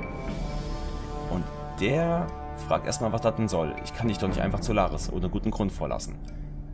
Also, wenn wir Mordrak begleitet haben, dann haben wir einen guten Grund, denn der hat uns ja den Ring gegeben und den sollen wir Laris übergeben und dann sagt er, oh, das ist ein nettes Schmuckstück. Ja, dann lasse ich dich mal rein. Wir können aber auch, und das ist ganz witzig hier, an ihm einfach vorbeischleichen. Also wenn wir vielleicht mal schleichen gelernt haben von Cavalorn. Und dann wird uns auch Laris direkt darauf in der Hütte sagen, oh, wir bist hier reingekommen, hat dich Roscoe durchgelassen? Dann kann man ihm sagen, der, der hat mich gar nicht gesehen. Und das beeindruckt den Laris dann auch schon ganz schön. Also die Regeln sind hier alle so ein bisschen laxer, sage ich mal, im neuen Lager. Um aufgenommen zu werden, müssen wir gar nicht vom Mordrak hingeführt werden. Mir ist aber völlig unklar, wie du es geschafft hast, dort reinzuschleichen, denn es ist ja mehr oder weniger ein Schlauch. Laris ist ja sehr versteckt in einer Sackgasse am Ende dieser Hütten rein. Klar, da stehen zwei Wachen, dadurch erkennt man vielleicht, okay, hier könnte eine wichtige Figur sein. Aber Roscoe steht ja genau am Ende dieser Sackgasse und guckt ja genau auf dich zu. Hat er sich vielleicht mit Absicht rumgedreht, damit du vorbeischleichen kannst? So, ich persönlich habe auch den Ring von Mordrak abgegeben, aber in der Recherche habe ich herausgefunden, dass man tatsächlich vorbeilaufen kann und habe mir auch den Dialog von Laris angehört, der tatsächlich das erwähnt. Hm. Ja gut, okay. Ich habe es nicht selber versucht sogar.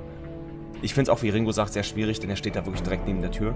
Aber vielleicht kann man da so ein bisschen, wenn man ganz vorsichtig ist, dran vorbeischleichen, ja. Ja, ist richtig. Aber ich kann es mir eben schwer vorstellen. Es mag durchaus gehen, aber ist vielleicht nicht ganz hundertprozentig auf Logik ausgelegt.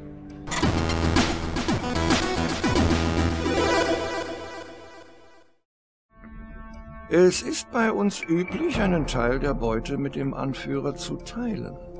Wir sind bei Lares, dem Chef der Banditen. Und Lares ist, wie soll man es am besten beschreiben? Er ist ein sehr charmanter, eloquenter, durchaus auch gut aussehender Mann mit einer starken, schweren Banditenrüstung. Er hat, ein, er hat lange Haare, er hat einen Zopf, genauso wie unser NPC. Er hat einen Kinn- und Oberlippenbart und er sieht ein bisschen verwegen aus, denn er hat auch eine große Narbe, die über sein Gesicht zeichnet. Also man nimmt ihm die Rolle des Banditen, des Zwielichtigen, des Schurken, des Rogues, nimmt man ihm ab. Und ich finde, Laris ist dabei auch so ein Prototyp Rogue. Ich weiß nicht, wie es euch vorgekommen ist, aber es ist ein ganz, ganz toll gezeichneter Charakter. Mhm. Sowohl in der Art und Weise, wie er spricht, wie er vertont ist, aber auch wie das Art-Design war, gerade bei Gothic 1 und 2. Ja, ich habe da auch charmant reingelesen, auf jeden Fall bei ihm, ja.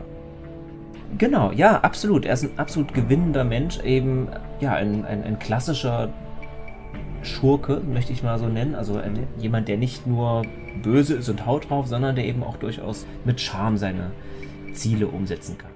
Genau, so ein typischer charmanter Gauner, ja. Ja, so ein Zorro. Ja, ja, Zorro ist vielleicht sogar noch der beste Vergleich. Und Laris fragt uns, wo wir herkommen. Fragt uns natürlich nicht, wer wir sind, denn das interessiert immer noch niemanden in dieser Gothic-Welt. Und wir können ihm sagen, dass wir gerne ähm, uns in seinen Dienst stellen wollen und auch Bandit werden möchten, was ich natürlich nicht gemacht habe als Fan und Anhänger des alten Lagers, aber Marius hat das getan. Genau. Und das ist ganz einfach hier. Denn jetzt wird einfach die Abfrage gemacht, bist du Stufe 5?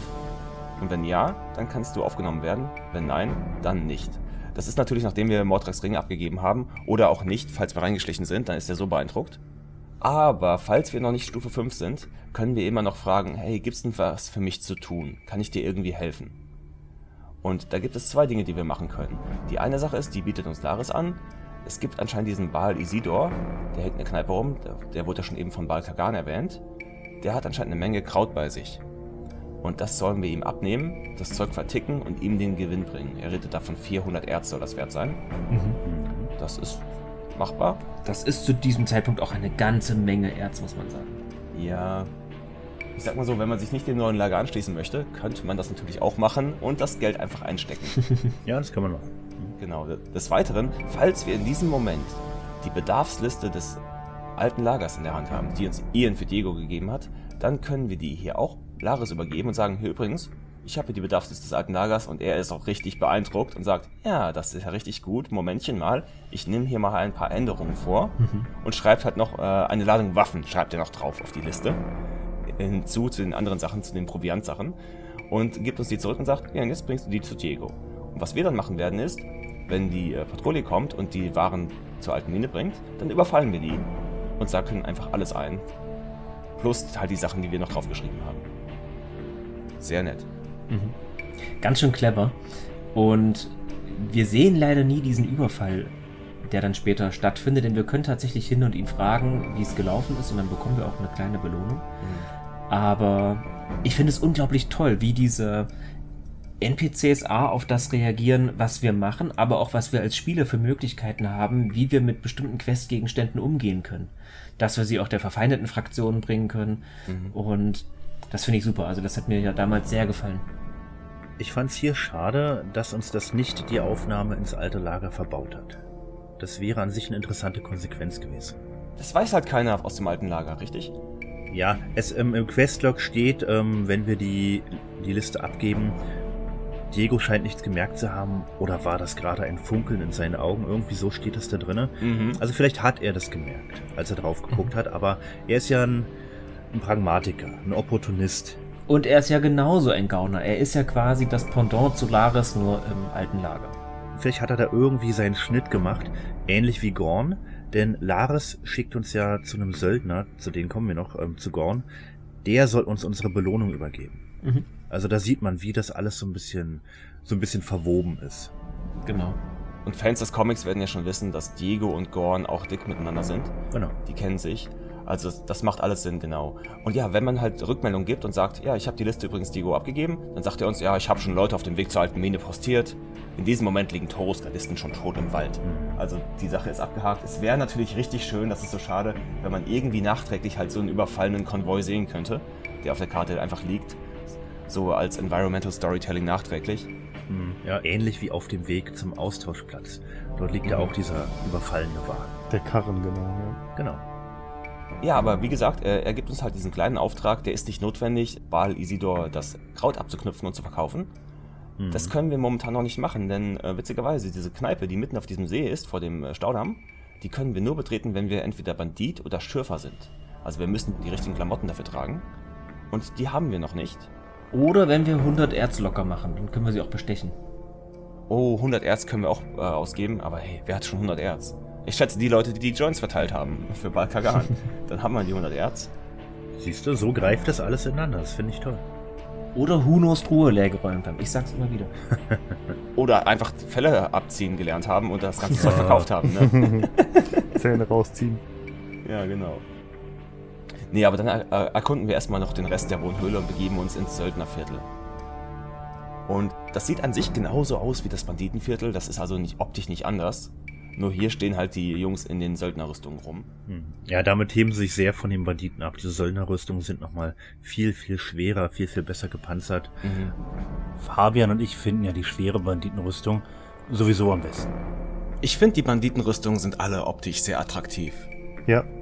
Die sind halt nicht so abstrakt. Man kann halt sehen, dass dafür ein Tier gehäutet wurde. Ja, es sind schöne Selfmade-Rüstungen. Die sind nicht so, so zackig wie die der Gardisten, denn die haben ja diese Rüstung bloß übernommen. Genau, richtig. Es sind halt scheinbar königliche Rüstungen. Mhm. Unser erster Ansprechpartner könnte ja dann mal der Gorn sein. Der ist so recht unten im Söldnerviertel in der Wohnhöhle auf der zweiten Ebene. Mhm. Zu ihm wurden wir sowieso geschickt, um uns eine Belohnung abzuholen. Mit ihm können wir aber auch über eine Unterkunft reden hier im neuen Lager, denn wir haben ja noch keine Hütte wie wir im alten Lager eine hatten. Im Sektenlager haben wir nie offiziell eine bekommen, aber hier gibt es offiziell eine, aber die müssen wir uns erstmal verdienen. Und zwar sagt er, dass es da jemanden gibt, der ein Bandit namens Shrike, der hat sich im Söldnerviertel einfach eine Hütte unter den Nagel gerissen. Und das geht ja nicht. An sich ist das gar nicht so schlimm, sagt er, mhm. aber er hat niemanden gefragt. Genau. Und man kann dem Banditen nicht alles durchgehen lassen, Marius. Genau, er sagt auch, Lares Bande hat auf dieser Seite des großen Lochs nichts zu suchen. Ihm ist anscheinend aber auch egal, dass wir weder Bandit noch Söldner noch äh, irgendwas sind. Er sagt, ja, wenn du willst, kannst du dir dem einfach abknüpfen, der hat's verdient. Und wir können nochmal zu diesem Shrike auch runtergehen. Und er ist da gerade dabei, ähm, an der Hütte ein bisschen rumzuhämmern, wie viele andere NPCs, die man sehen kann. Dem gefällt das gar nicht. Der will die Hütte auch nicht aufgeben. Ich persönlich speichere in diesem Moment ab und versuche mich einfach mal daran. Ich weiß nicht, wie es euch geht. Mhm. Der ist schwer. Der ist wirklich schwer zu schaffen jetzt. Genau, aber Shrike ist ähm, für einen Anfangscharakter mit, ich sag jetzt mal, Butlerhose, Novizenrock, Schürferhose, ist der nicht ohne. Für die Unterkunft und um ein adäquates Dach über dem Kopf zu haben, wenn ich schlafe, mache ich es halt schon mal recht gerne, recht früh. Und das ist natürlich ein harter Kampf, aber nachdem wir ihn dann umhauen, lässt er uns auch in Ruhe und wir können in seine Hütte einziehen. Ja, was heißt seine? Ja, und so. Ich spare diese Quest immer so ein bisschen aus. Wie gesagt, ich finde die Hütten hier hässlich. Ich wohne lieber im alten Lager oder im Sumpf. Ja, gut, okay. Du hast dich ja auch nicht dem neuen Lager angeschlossen. Das ist richtig. Das ist ja alles Sinn. Aber ich wohne ja jetzt hier, ich lebe jetzt hier. Ich habe mich äh, der Sache der Magier groß angetan.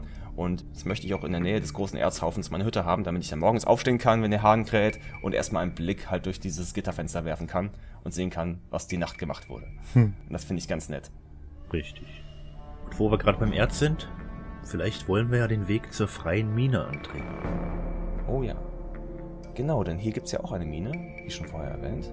Und dann führt es nochmal so einen etwas schlangenartigen Weg nach oben. Da gehen wir auch an einer Plattform vorbei. Dort sind, wie ähnlich wie im Sektenlager, will ich fast sagen, ein paar Leute am Trainieren. Auch so ein wenig rhythmisch. Mhm. Ja, es ist diese, es ist diese Trainingsanimation, die sie alle synchron mhm. machen, unter der Aufsicht äh, von Cord, einem Söldner, mhm. und auch einem Trainer für Einhandwaffen, wenn ich mich recht halte. Einhand- und Zweihandwaffen. Ja, das macht er auch, ja. Na, siehst du. Hier können wir also nochmal ein paar Lernpunkte in die Kunst der Kriegführung investieren. Ansonsten führt der Weg nach oben weiter zur freien Mine. Der Pfad führt dann nochmal durch so ein kleines Tal, da gibt's ein paar Scavenger zu sehen, was ein bisschen komisch ist, denn das ist der reguläre Weg zur freien Mine. Dass da nie jemand auf die Idee gekommen ist, diese Scavenger einfach mal in Scavenger-Ragout zu verwandeln, sondern dass die immer an diesen Biestern vorbei müssen. Macht nicht wirklich Sinn. Hm. Ja, ist wirklich seltsam. Ah, vielleicht sind die auch, die sind ja an sich friedlich, man kann ja an denen vorbeilaufen. Aber man hätte doch gedacht, dass die ganzen Jäger sich sagen, hör mal, die drei Scavenger da, die nehmen wir doch mit. Ja, die kann man essen. Ja, die sollen doch ganz gut schmecken. Und dann führt es durch einen kleinen Tunnel, durch eine kleine Höhle. Und dann können wir den ersten Blick in die freie Mine genießen. Und das ist ganz interessant für die Leute, die schon vorher in der alten Mine waren. Denn hier haben wir erstmal eine Freiluftmine auch. Es ist nicht nur die freie Mine, wir haben keinen Ladebildschirm. Wir sehen diesen Minenkessel tatsächlich in der ganz normalen Oberwelt. Er ist in, in Stufen in den Boden getrieben. Auf diesen einzelnen Stufen stehen auch ganz viele Hütten. Die ähneln sehr den Holzhütten des alten Lagers. Und hier wohnen scheinbar alle Schürfer, denn wir treffen nicht wirklich auf Schürfer im neuen Lager selbst. Aber die haben zumindest bessere Unterkünfte als die Reisbauern. Hier gibt es nicht allzu viel für uns zu erkunden. Wir können natürlich wieder in jede Hütte reinlaufen und da ein paar Truhen knacken. Hm. Aber wenn wir hier treffen können, das ist Okil. Das ist ein Söldner, der überwacht die alte Mine. Der ist quasi der Vorarbeiter da, wenn man so möchte. Und er meint nur, bau hier keinen Mist. Hm. Klare Ansage. Genau. Wir treffen auch auf Swiney, das ist ein Schürfer. Von dem bekommen wir tatsächlich unsere Schürferklamotten für lau. Also falls wir uns noch keinen Novizenrock geholt haben oder keine Butlerrüstung, können wir hier die Schürferklamotten bekommen. Die kosten uns nichts. Die sind nicht so gut in der Verteidigung wie halt die anderen beiden Rüstungen für die Starter, aber zumindest etwas. Er sagt auch, er wäre der beste Bergbauer dieser Kolonie. Hm. Und erklärt uns auch, was es dann so als Lohn gibt in der freien Mine. Und er meint, es gibt am Tag drei Tassen Reis und 50 Erz im Monat. Zum Versaufen, sagt er. So mit 50 Erz im Monat. Ich weiß nicht, ob ihr euch schon mal die Preise vom Reisschnaps angesehen habt, aber da kommt ihr nicht weit. Nee. Das ist ja schade. Dann lohnt sich das nicht. Aber wer weiß, wie stark dieser Reisschnaps ist. Ja, vielleicht bist du da drei Tage besoffen davon. ja, kann, kann, natürlich sein. Aber da siehst du mal wieder, welchen hohen Stellenwert Gefangene dieser Kolonie haben, die vorher eine besondere Profession hatten. Mhm. Er scheint von Bergbau, vom Erzabbau viel Ahnung zu haben. Mhm. Und ist hier halt mit der Vorarbeiter, der, der alles überwacht und wahrscheinlich nicht unbedingt selbst die Spitzhacke schwingen muss. Genau. Und dann gibt es noch einen weiteren NPC mit einem Namen hier in der neuen Mine. Und das ist der Baloro. Und er meinte, er könnte uns ein bisschen helfen. Er hätte uns nämlich eine Waffe anzubieten. Eine Waffe, da würden uns die Augen übergehen. Das klingt doch richtig verführerisch. Ja, das fand ich auch, ja. Ja, der ist so ein bisschen versteckt. Man muss so ein bisschen erkunden gehen in der freien Mine, bis man ihn findet. Denn die ist auch wieder etwas verwirrend, was die ganzen Stege angeht. Obwohl es natürlich wieder dieser Kessel ist. Aber ja, sag mal, natürlich. Er möchte einen kleinen Gefallen aber haben, bevor er uns die Waffe gibt und erwartet für uns, dass wir ihm ähm, Äpfel, Reisschnaps, Bier, Brot, Käsestücke und Weintraubenreben geben. Das ist äh, einiges. Aber es scheint erstmal wenig beeindruckend. Ja, wir sollen ihm nicht irgendwas Großes, wir sollen ihm kein Gold holen, kein, mhm. eben keine großen Sachen, keine wirklich wertvollen Sachen, aber man muss eben die ganze Ökonomie in der Kolonie verstehen. Hatten wir ja vorher auch schon erwähnt. Es gibt hier kaum frische Waren, es gibt kaum Brot, es gibt kaum Obst mhm. und so weiter. Und ja. das hat hier halt einen hohen Stellenwert. Ja, also mir war, glaube ich, sofort klar, dass ich ein wenig an der Nase herumgeführt werde hier, denn er ist so äh, präzise, er möchte fünf Äpfel, zwei Flaschen Reisschnaps, fünf Flaschen Bier und so weiter haben. da dachte ich mir schon, hör mal, du bereitest dir gerade ein Festessen vor und ich soll dafür eine Waffe bekommen? Gibt's die wirklich? Das war dir klar, das war mir überhaupt nicht klar. Was hab ich mir ein abgemüht, diesen ganzen Scheiß zusammenzusammeln mhm. und dann Pustekuchen. Äh, vergiss es. Was? Glaubst du echt, da kommt jetzt noch was? Ich meine, wer so dämlich ist, sich auf so einen Quatsch einzulassen, der hat doch nicht besser verdient. Wundert mich, dass du überhaupt noch lebst. Wenn du so leichtgläubig hier in der Gegend rumrennst, machst du es nicht mehr lange. Macht aber nichts. Jetzt haben wir Jungs wenigstens genügend Fressalien zum Feiern. Schönen Dank auch und vielleicht sehen wir uns ja noch ja, danke. er meint, dass die Jungs, die werden diese Fressalien benutzen, um ein bisschen zu feiern? Ja, wer es an den Schläfer glaubt, der glaubt vielleicht auch an diese Superwaffe. da ist da bestimmt noch irgendjemand anders drauf reingefallen, nicht nur die Kiffersekte. So, das ist so eine Quest, die zieht sich bei mir ein bisschen länger immer, weil die Weintraubenreben sehr schwierig zu bekommen sind oder weil ich wahrscheinlich das ganze Brot schon gefressen habe vorher. oder das Bier verschenkt halt an die ganzen Leute, die gerne mal mit einem einen trinken. Aber falls man das macht halt, dann gibt es halt, es gibt ein paar Erfahrungspunkte und danach gibt es erstmal wieder aufs Maul für Valoro, denn das kann ja nicht sein. Und dann entschuldigt er sich auch. Nachdem wir ihn natürlich das ganze Erz und so weiter und die ganzen Sachen wieder aus der Tasche gezogen haben. Wenn du ihn schaffst, ja. Ja, genau. Ich sag ja, das mache ich viel später, genau. Da bin ich schon Bandit. Mit dem lege ich mich noch nicht an. Und das kann man auch mal hier erwähnen. Im neuen Lager können wir uns mit jedem anlegen. Wir können die Waffe zücken und auf jeden einschlagen und das stört keinen. Da weist uns ja Jarvis am Anfang darauf hin, es gibt mhm. hier keine Gardisten. Genau. Also wer sich mutig fühlt, der kann hier einfach sagen, oh, guck mal, der hat eine nette Waffe auf dem Rücken oder am, am Gürtel. Ich möchte die haben. Der kann sich mit jedem anlegen und jeden umhauen und ihm das einfach klauen. Mhm. Quasi. Ja, aber jetzt äh, bewaffnet mit Schürferklamotten haben wir auch freien Eintritt in die Kneipe mitten im See. Genau. Und dort können wir auf Baal Isidro treffen. Er sitzt ähm, gleich links in der Ecke, wenn wir reinkommen. Und hat sich ordentlich die Birne zugesoffen und hat keine Lust darauf, sein Kraut zu verteilen. Er, er will nicht. Er findet keinen Abnehmer. Mhm. Wir haben ja vorher mit Baal Kagan gesprochen und der hat uns ja schon auf Baal Isidro hingewiesen und hat auch schon angedeutet, dass er bald abgezogen wird aus diesem Lager, weil er eben keine Leistung bringt.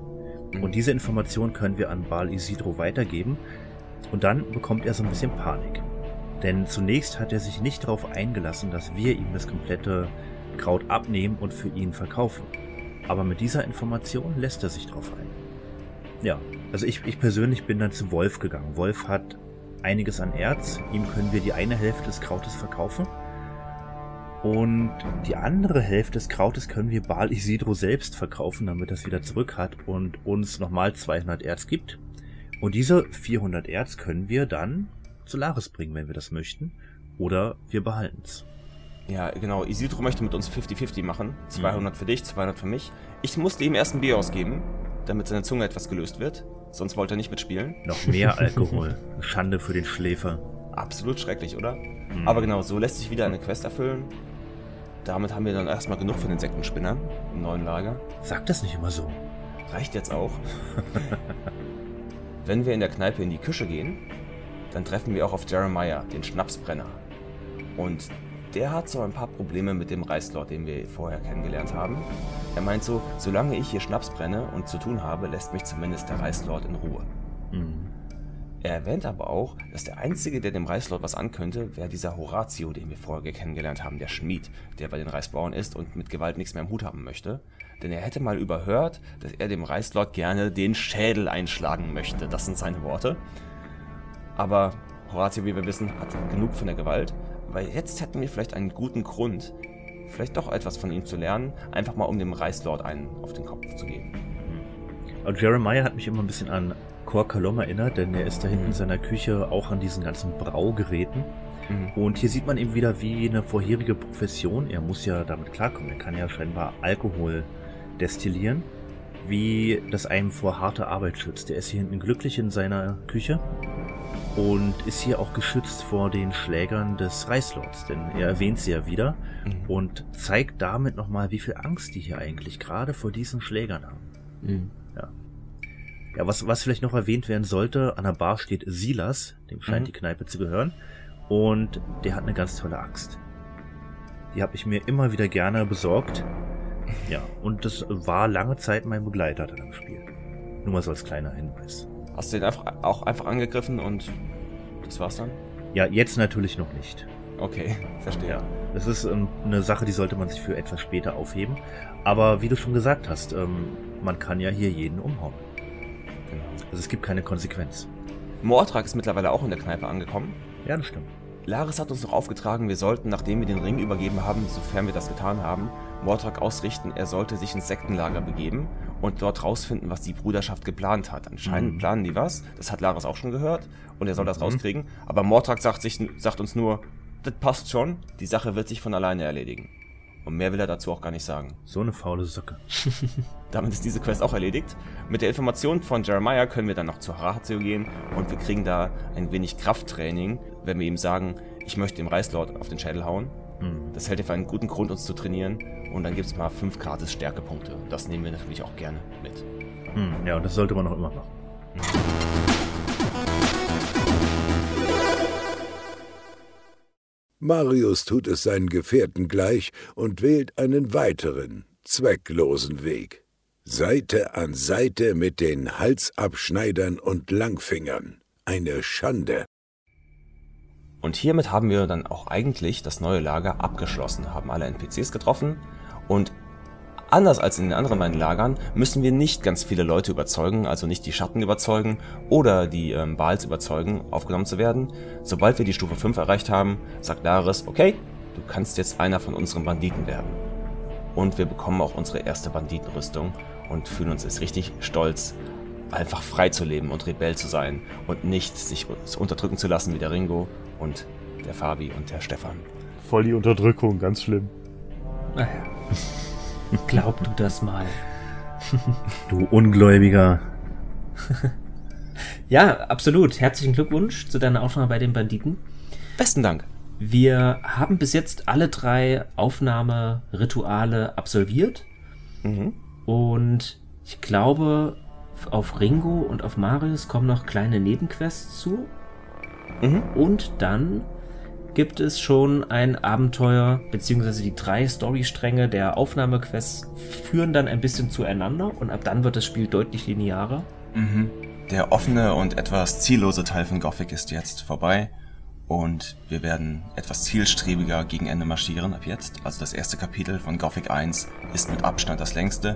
Die nächsten Kapitel werden alle viel kürzer sein. Aber ich muss hier nochmal eine Lanze für Piranha Bytes brechen.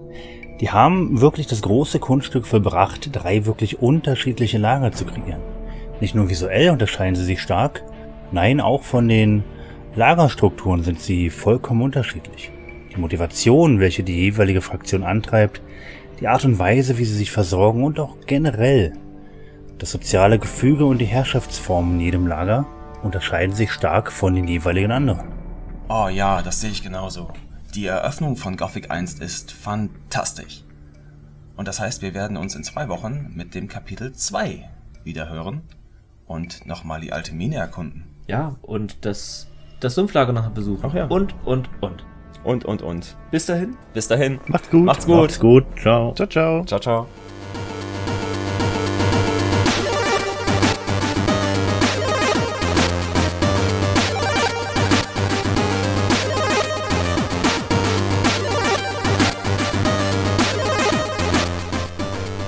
Und zum Abschluss möchten wir uns noch bei all unseren Unterstützern bei Patreon und Steady bedanken.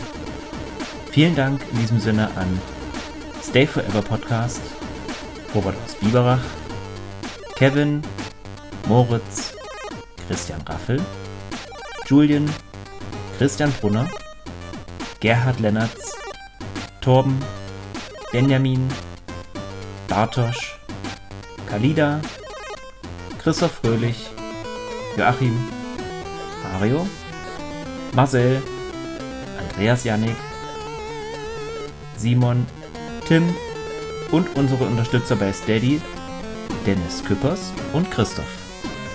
Vielen Dank.